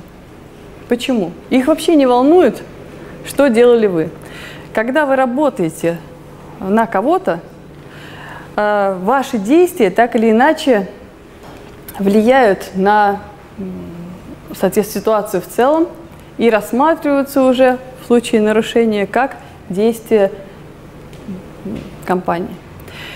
В отличие, может быть, от других э, областей, ну, когда вы можете сказать, что ну, нельзя меня привлекать э, к ответственности, нет моей вины, то в случае нарушения исключительных прав в коммерческой сфере вина не нужна. Да? У нас ответственность идет вне зависимости от вины. Поэтому такие действия, э, безобидные на первый взгляд, ну, это, как говорится, из, э, из таких основных, э, это, это азбука да, из того, что, что делать нельзя. Вот нарушать права третьих лиц нельзя. Если вы не хотите, чтобы ваши права нарушали или хотите э, получить компенсацию, если выявите, что кто-то все-таки воспользовался тем, что вы, э, что вы придумали, э, как мы уже говорили, само, э, э, само по себе это так не работает. Необходимо подумать над эффективными средствами защиты вашей интеллектуальной собственности. Это начинается от э, логотипа, который вы придумали, от названия удачного, действительно, действительно удачное название компании подчас, ну, это редкость. Ну, тем более, когда вроде сейчас уже все, все придумано, все существует. А, для того, чтобы защитить свой бренд, существует такой инструмент, как товарные знаки. Ну, вот он так э, звучит э, не очень, может быть, привлекательно, но это самый эффективный инструмент – с помощью которого можно запретить любым третьим лицам использовать то уникальное изображение или словесное, словесный элемент, который э, придумали вы. Но при одном условии. Если вы обратились с заявкой в соответствующий орган, Федеральную службу по интеллектуальной собственности Роспатент, получили регистрацию и, соответственно, подтвердили свое право свидетельством. Да, товарный знак является показательным, но довольно простым с точки зрения его работы инструментом. Гораздо сложнее, гораздо сложнее защитить э, такие, э, такие вещи, как, например, программные программный продукт. Наше законодательство э, ну, было написано с расчетом на то, что, может быть, э, не так будут быстро разрабатывать и тем более менять э, программные продукты, потому что оно предлагает зарегистрировать его в той же службе по интеллектуальной собственности, получить свидетельство – ну и в какой-то момент, э, получив такое свидетельство, вы понимаете, что, это, что ваш продукт уже развился настолько, что совершенно не соответствует тому, что вы изначально хотели защитить. Причем, оговорюсь, не нужно обязательно защитить, защищать. Как программное, э, поскольку программное обеспечение является объектом авторского права и уже охраняется в силу, своего, в силу его создания – но, естественно, вопрос доказывания, кто и при каких обстоятельствах, кто раньше, э, кто одновременно придумал а, тот или иной код, это практическая проблема. Ну, для этого, собственно, и предоставлена э, возможность регистрации, но на практике это, конечно, скорее исключение. Давайте. У них есть GitHub, там, контроль версии, то есть программа, в которой можно обозначить, что вот я сегодня, грубо говоря, туда залил какие-то строчки кода. Да. Потом, в случае, если кто-нибудь там стырит эту программу из работников коллектива, да, а можно ли сказать, что это наша программа, потому что, а, видите, есть какой-то иностранный программный продукт, который позволяет фиксировать версии с датой, там, со всеми делами, это будет вот в суде доказательство того, что это наше. И, и да, и, наверное, да. Да, потому что, безусловно, вы зафиксировали помощью этого средства именно дату, когда вы создали этот продукт. И если действительно вы его создали, то априори он будет зафиксирован раньше, чем кто бы то ни было это мог сделать. Другое дело, поверит ли вам потом. Если вы, этот спор перерастет уже в суд, то судья спросит, а что это за программа, которая верифицирует эти даты? Эм, ну, здесь ситуация может развиваться иногда даже непредсказуемо. Э, появляется компьютерная экспертиза, которая почему-то говорит, что эта дата может быть изменена, и нет доказательств, что она не была изменена. Э, ну, вот вы начинаете переходить уже дискутировать по этому поводу. Да, существуют, э, точнее продумываются различные более простые механизмы, как это зафиксировать. В частности, вот, например, недавно была введена такая инициатива, эм, где как раз позволяет тоже депонировать эм, любые файлы эм, с использованием технологии блокчейн. Но пока практика не сложилась, насколько это наши суды будут воспринимать э, такое э, такую форму. Ну и надо сказать, что э, я слабо представляю себе, как компания э, будет э, куда-то загружать в сторонний, э, в сторонний источник, э, сервер, э, то, что, в общем-то, э, им нужно охранять и не выпускать из своих рук, пока этот э, продукт еще никуда, так сказать, не вышел. Вот, поэтому, да, существует э, различные э, более сложные механизмы, как э, подтвердить свое авторство. Некоторые э, отправляют письма сами себе, не, вскрывая их, имея, так сказать, штамп э, на конверте с вложенным, например, туда э, носителем. Есть возможность у нотариуса депонировать, но это, естественно, тоже достаточно затратно. Универсального инструмента пока никто не придумал. Но тот принцип, который вы озвучили, то, что э, фиксирует с помощью э, сторонних инструментов ту дату, когда э, этот объект был э, сделан, да, это позволяет в дальнейшем говорить, что, извините, все, все очевидно. Можно еще вопрос? Давайте. Если вы написали программный продукт, каким-то образом получили на него патент, а потом кто-то э, другой берет ваш программный продукт и меняет там две строчки кода и говорит, это теперь не то, что вы написали, а это то, что написал я. Оно работает немножко по-другому. Грубо говоря, если бы я патент на стол сделал на четырех ножках, пришел бы человек, отпилил бы, не знаю, одну ножку, он прекрасно стоял на трех, сказал, ну теперь это уже не судья. Классно, у тебя стол, у меня другой стол. Это совсем другая программа, а тот же Ну, здесь э, вопрос интересный, потому что вы упомянули слово патент. А мы говорили о том, что программный продукт – это объект авторского права.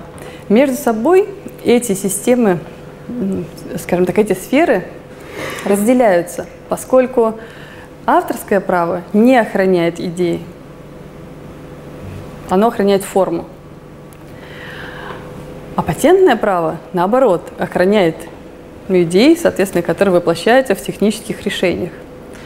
Поэтому на программный продукт, если вы получили патент, действительно содержит в себе э, определенное э, решение э, и его выполнение, так сказать, э, также написана специальная программа, то здесь э, ваши шансы, они, конечно, э, достаточно велики э, в споре с другой компанией, которая, э, ну, как вы говорите, внесла незначительные изменения и претендует на то, что этот продукт совершенно другой, имеет э, другое, другую функцию и так далее. Здесь э, необходимо разбираться, насколько эта переработка была существенной. Э, естественно, э, каждая из сторон будет приводить э, свои доказательства, потому что, э, ну, выходя в судебное разбирательство, э, вы должны соответственно, доказывать те обстоятельства, на которые вы ссылаетесь. Ну и другая сторона, у нас принцип состязательности сторон, должна будет приводить эти доводы. И там, скажем так, простых э, заявлений голословных уже будет недостаточно. Э, если они окажутся правы, э, действительно, эм, продукт кардинально меняется, то тогда э, речь идет о том, что э, они все равно использовали э, ваше изобретение, э, вы не давали им право на э, то, чтобы вносить туда какие-то изменения, и вы будете разбираться уже вот по поводу компенсации или даже по поводу запрета использования. Тут, тут надо смотреть по уже конкретной ситуации. Вопрос по. Какое соотношение между ридом и научной статьей? Предположим, вы, значит, делали алгоритмы, а потом, значит, вы еще публиковали его статьи. Что? Или кто-то другой Соотношение вот это правовое, да, юристы? Ну, э, скажем так, э, нужно смотреть в, в корень. То есть статья сама по себе является объектом авторского права, вы написали, вы можете защищать ее от незаконного использования плагиата, так называемого. А, Это один аспект, это самостоятельный рид. Но если вы говорите, что в этой статье вы раскрыли какие-то свои решения, которые вы придумали, то существует определенный период, в течение которого вы должны эти решения запатентовать. То есть такой вот льготный период, вы обнародовали свое произведение, вы имеете право его запатентовать в России и спустя э, в течение ограниченного срока и за, за рубежом. Ну, если мы говорим э, о э, непосредственно только программном обеспечении, э, то да, если мы говорим о том, что в статье э, у вас есть какие-то еще технические решения, то это станет результатом интеллектуальной деятельности, так называемым РИДом, с момента, когда вы его зарегистрируете. Если вы говорите о том, что в этой статье только вы выложили коды, то, с одной стороны, это хорошее доказательство того, что э, вы автор. То есть вы объявили научному сообществу, да, что Эллен принадлежит вам. А если это еще и было опубликовано э, в издании, которое имеет определенный тираж, это очень хорошее доказательство в суде, что это действительно объективно существовало на какой-то момент времени. А, поэтому э, научные публикации э, являются в том числе хорошим средством защиты ваших, ваших ридов. Поэтому если мы рассматриваем ваш вопрос был, что из них является объектом, то и статья сама по себе, статья является ридом, потому что это объект авторского права, это литературное произведение.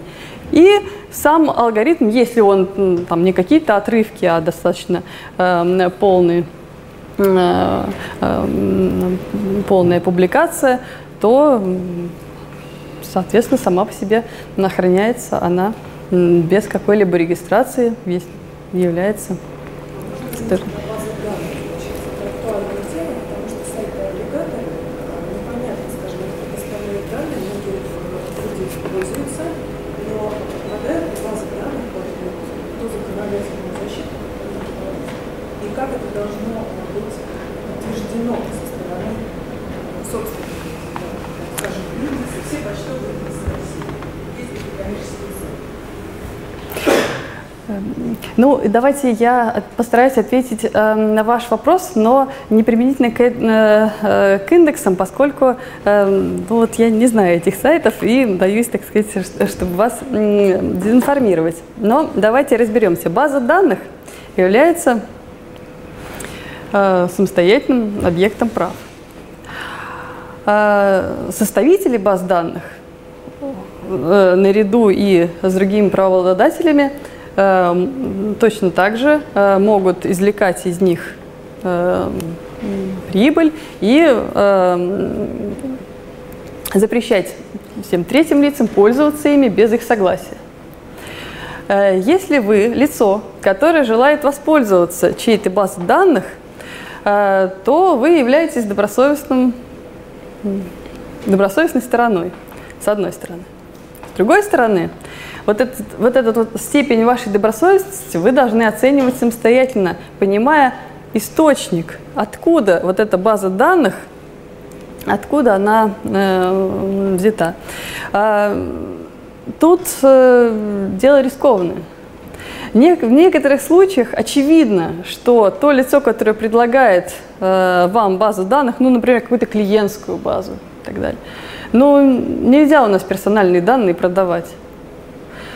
Поэтому даже если вы заплатили за ее приобретение, это не делает вас законным обладателем. Ну, а в случае, если речь идет о каком-то спорном э, ну, вопросе, и действительно вы не знаете, кто является создателем базы данных, то тогда нужно разбираться с этим вопросом, смотреть э, с ними, так сказать, документы, что за компания, ну, в совокупности принимать решения, оценивая риски.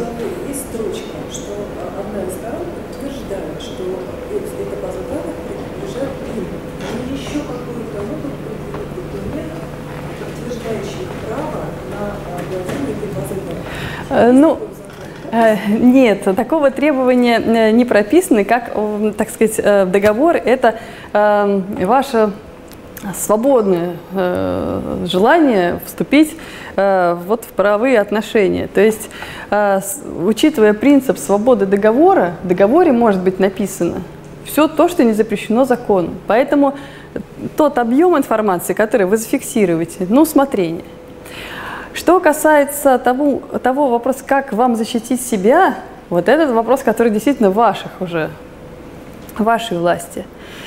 И, конечно, формулировка о том, что они предоставляют вам определенные гарантии, что они являются надлежащим правообладателем. Пусть не они ее создали, пусть они ее тоже купили, это не важно.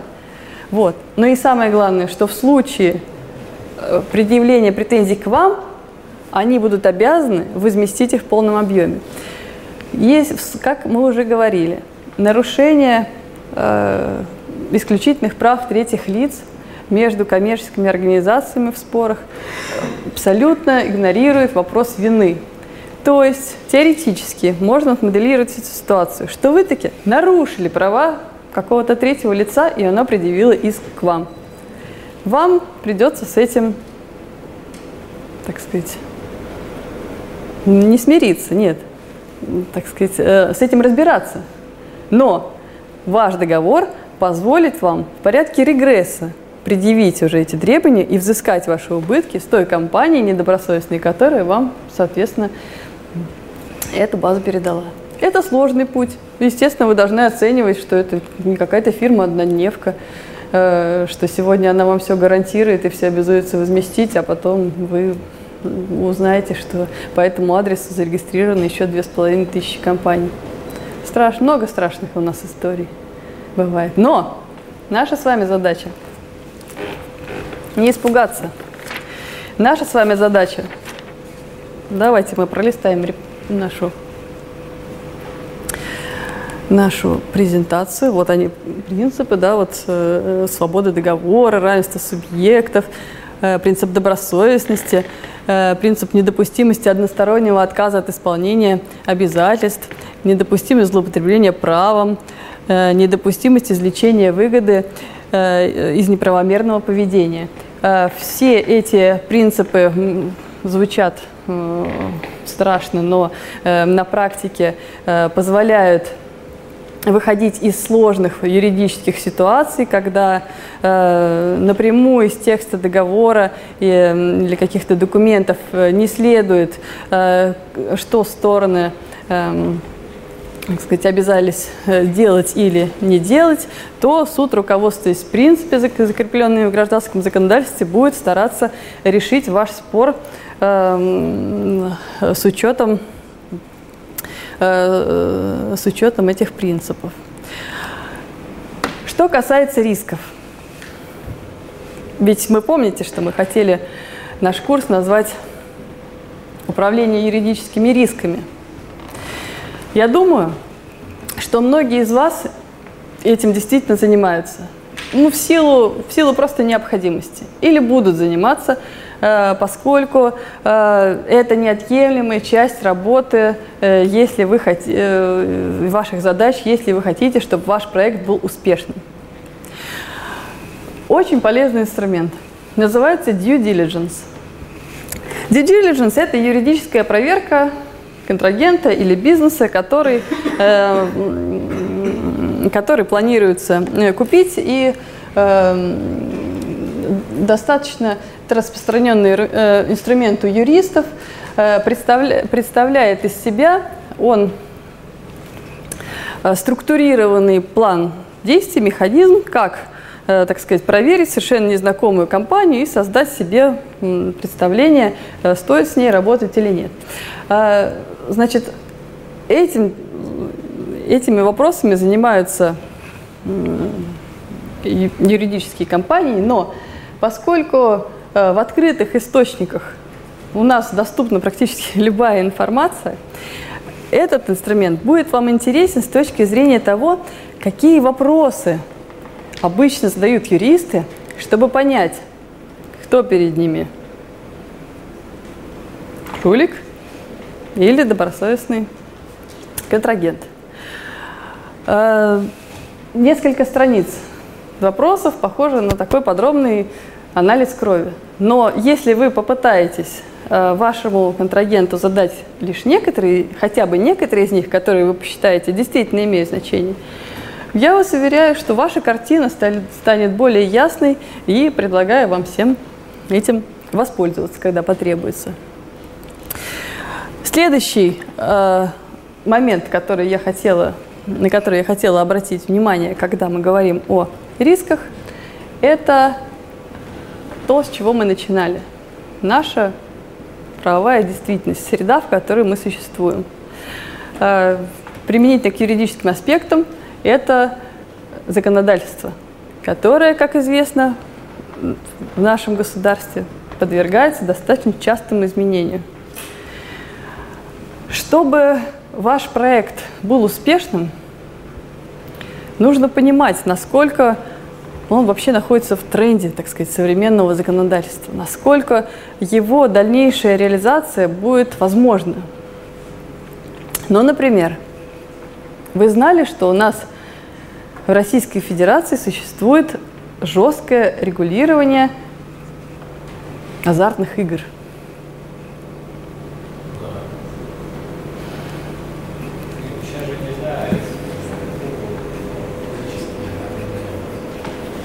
Да, сейчас существует целый, э, целая э, регулируемая отрасль. Да, как государством регулируются лотереи, существуют специальные зоны, куда должны быть вынесены все казино и так далее. Но вопрос мой к вам, как э, к техническим специалистам был, а, а вот интернет это Российская Федерация или нет? А почему тогда нельзя нам придумать какое-то какое онлайн-казино? Нет, это, это действительно запрещено. Но так и делают.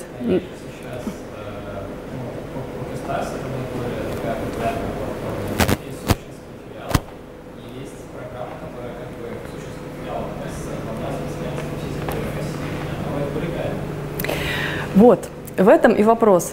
Э, значит, самое главное, чтобы вы понимали проблему, что существует, э, если, что существует определенный запрет.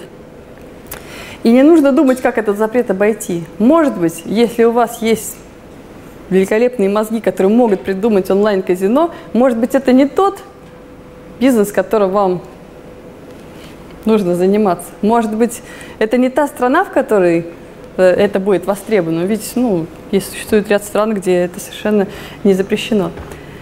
Изменение законодательства необходимо учитывать. Другой вопрос, как вы об этом узнаете? Ну, невозможно сидеть и, и мониторить. Даже юристы не всегда, э, так сказать, могут уделять э, этому время, там, не знаю, на регулярной основе, но, тем не менее, э, раз в неделю, раз в месяц э, это считается хорошим тоном. Поэтому, конечно, здесь вопрос э, обратиться за советом, то есть про, э, проанализировать вашу бизнес-модель с точки зрения э, того, нет ли каких-то противопоказаний. Из того, что сейчас волнует многие компании, например, это требования о локализации персональных данных. Казалось бы, уже страсти утихли, потому что это э, существует уже некий, э, некий, некий период адаптации прошел.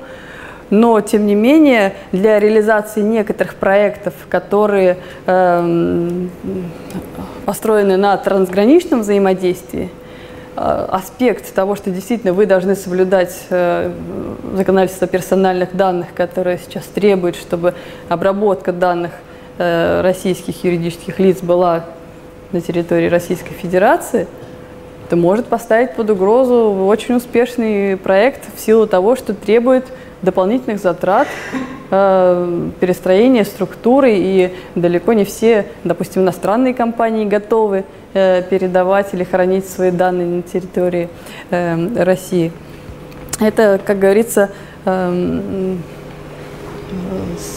а с, введением GDPR и иностранные компании стали очень, э, очень пристально обращать внимание на ну, такие вопросы комплайенса иногда даже задают э, такие, э, такие вопросы, на которые ну, просто невозможно дать ответ. Ну, например, э, подтвердите, что вы соответствуете требованиям э, европейск, европейск, законодательства Европейского Союза о персональных данных. Ну, вы сначала объясните, что чему, собственно говоря, должны соответствовать, а потом тогда мы произведем оценку. Но здесь вот э, вопросы, э, понимаете, это не, это не вина юристов, что они вам обозначат эти вопросы, и ваш проект не пройдет. Э, юрист только не придумывает эти проблемы, он только вам их сообщает, что вы их, чтобы вы их учитывали. И, может быть, как-то э, трансформировали свой проект. Э, для того, чтобы э, в какой-то момент не было никаких противопоказаний. Ну и как мы уже говорили, документы проекта, понимание юристов – это э, не техническая документация, это те юридические документы, которые вы заключаете со своим э, контрагентом. Мне хотелось бы на этом закончить. Но я обещала вам, что мы решим задачу. Четыре. Давай, давайте, кто готов?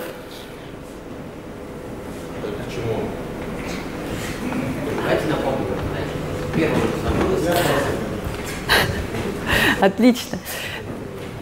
Первая задача была про невозможность э, э, деятельности компании в связи с тем, что э, не провести собрание, э, не э, не выбрать нового директора, э, деятельность компании парализована.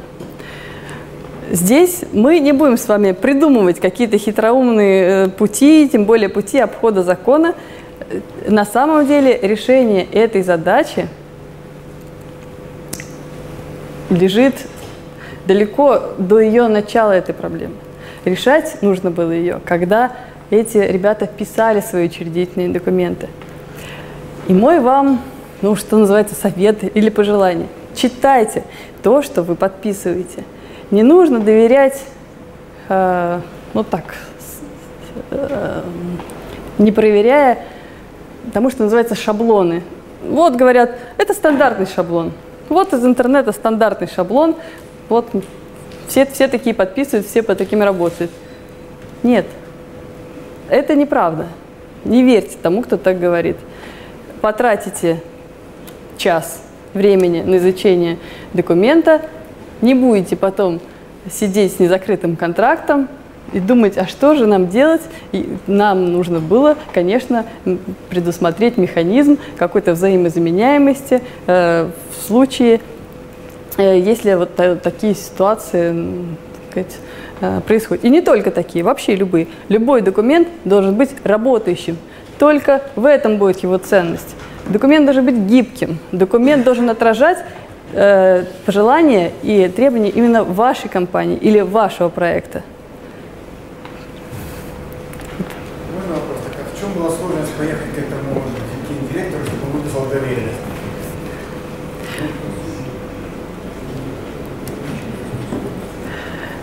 Ну, в той ситуации это было невозможно, потому что директор обиделся на всех и не хотел никому выдавать доверенность. Это было понятно, это было логично с его стороны, да. Вот. Если бы, конечно, можно было бы даже и сменить учредителя, так сказать, воспользовавшись э, нотариусом, который может вот, тоже э, поехать на вызов. Да, но вот, э, к сожалению, та ситуация достаточно патовая. Прощения. А вот если мы все-таки дебилы, не подумали заранее и попали в такую ситуацию, какие в итоге могут быть решения все-таки? Берем код, меняем, меняем две строчки, говорим, это новый продукт и едем. Ладно, генерального директора это кто отпустит? Надо нанимать хорошего уголовного адвоката, чтобы этого директора поскорее отпустили. Ну, то есть другого выхода нету. Ну, Но это... Что переоформить? Ну, не знаю, новую компанию открыть. Ну, каким? Ну, хотя в, в в Российской Федерации это не так сложно открыть новую компанию, но м, уверяю вас, э, когда ваша компания имеет договоры аренды, имеет работников, имеет открытые контракты, то зачем вам новая компания? То есть, а с этой-то что делать? А с генеральным что делать, если вы не можете работать без него? Только нанимать юриста, получается, и ждать, пока его выпустят. Ну, мы так с вами сейчас говорим о какой-то гипотетической ситуации, и поэтому все решения тоже будут, ну, не практическое значение иметь, а так мы немножко придумываем. Ну, надо подумать, надо подумать, да.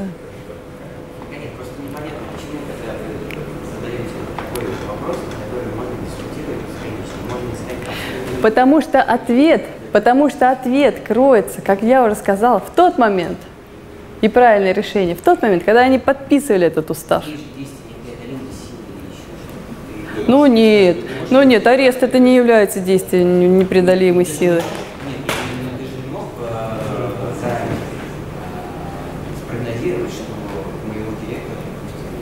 Нет, не мог. Но эта ситуация, может быть, она несколько утрирована, говорит о том, э, когда э, ребята, э, собравшись, говорят, а давайте, давайте будем все делать вместе, давайте все решения э, применя- э, принимать единогласно. Вот в чем была проблема. Они э, совместили свою дружбу и хорошие отношения с бизнесом. А бизнес бы, подход, говорил им о том, что, ну, если единогласно, даже если вас двое, а если ваши мнения не совпадут, то что это? Это тупик. Совместные предприятия, например, 50 на 50, тоже тупик. То есть-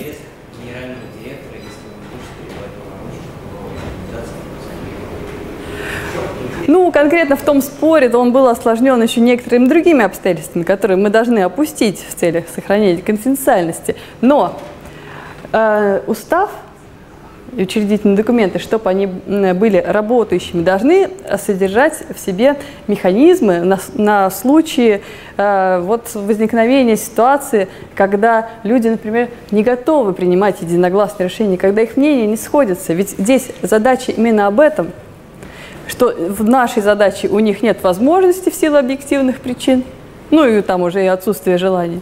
Вот. А на практике Это очень распространенный случай. И, извините, ничего не поделать. Вторая задача была по поводу э, программиста, который вел команду.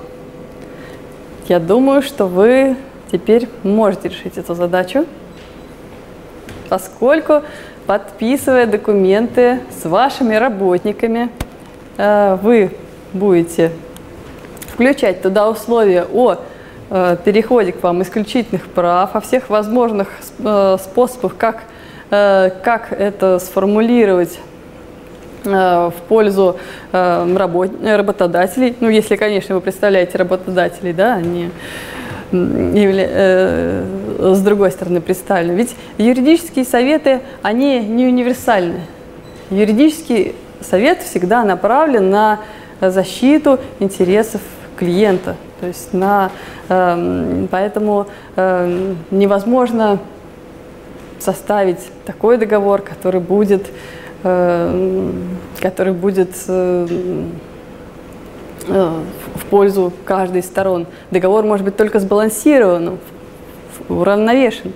Но если, эм, конечно, э, вы заключаете эм, э, договор, а с другой стороны у вас юридической фирмы, там, у которой там, либо in-house юрист, либо какие-то привлеченные юристы, то, поверьте мне, они сделают все, чтобы зашить в этот договор те положения, которые будут, конечно, больше отвечать интересам той стороны.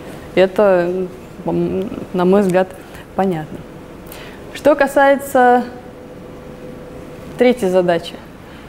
У нас ситуация, когда, когда сторонняя компания, да, э, нас недостаточно урегулированы отношения. То же самое. Вопрос по документам, вопрос по тому, как мы, э, как мы прорабатываем документы нашего проекта, э, как мы отслеживаем изменения, как мы фиксируем их, как мы следим за выполнением договоренностей, соответственно, внимательность и отсутствие лени практически всегда гарантирует вам успех. Ну и последняя задача была по поводу рекламного ролика. Э, это тоже философский вопрос. Если э, отвечать на, ваш, э, на вашу э, реплику. А в той ситуации, когда вы действительно оказались э, уже с э, предписанием государственного органа, который грозит вам э, разбирательством, ну и в самом крайнем случае вплоть до оборотного штрафа, то, конечно, здесь э, стоит уже э, привлекать, э, так сказать, какие-то ресурсы интеллектуальные э, и думать э, над этой ситуацией, э, как строить правовую позицию, как строить свою линию защиты, ну и, соответственно, работать в этом направлении. На этом у меня все. Я очень рада, что многие из вас оказались стойкими и выдержали до конца. Я желаю вам удачи, успехов э, и исполнения, так сказать, всех ваших э, планов и хороших проектов. Спасибо.